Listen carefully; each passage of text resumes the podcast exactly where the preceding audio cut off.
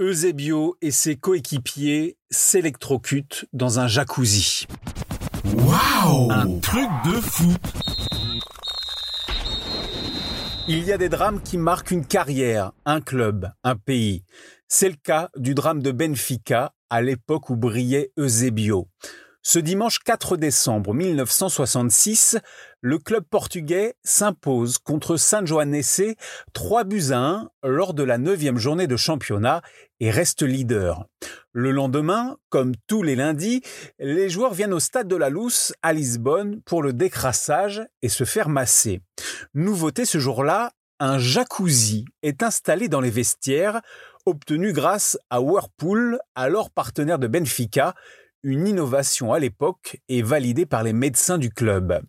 Sept joueurs, dont Eusebio, le Ballon d'Or 1965, se relaxent dans ce bain à remous qui masse par vibration sous l'eau. Il est 11h30 ce lundi. Après 20 minutes à faire trempette dans cette piscine d'un genre nouveau, le dispositif électrique court-circuite, Jaime Grassa, convulse mais parvient à sortir de l'eau le milieu de terrain coupe le courant en débranchant la prise d'alimentation de la machine.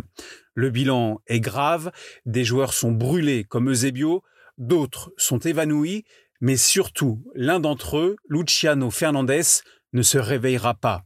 Le défenseur est mort électrocuté sur le coup. Il était le seul à être complètement sous l'eau au moment du choc électrique. Pour rendre hommage à leur coéquipier décédé à l'âge de 26 ans, les joueurs de Benfica finissent la saison en jouant avec un brassard noir et remportent le titre de champion du Portugal en sa mémoire.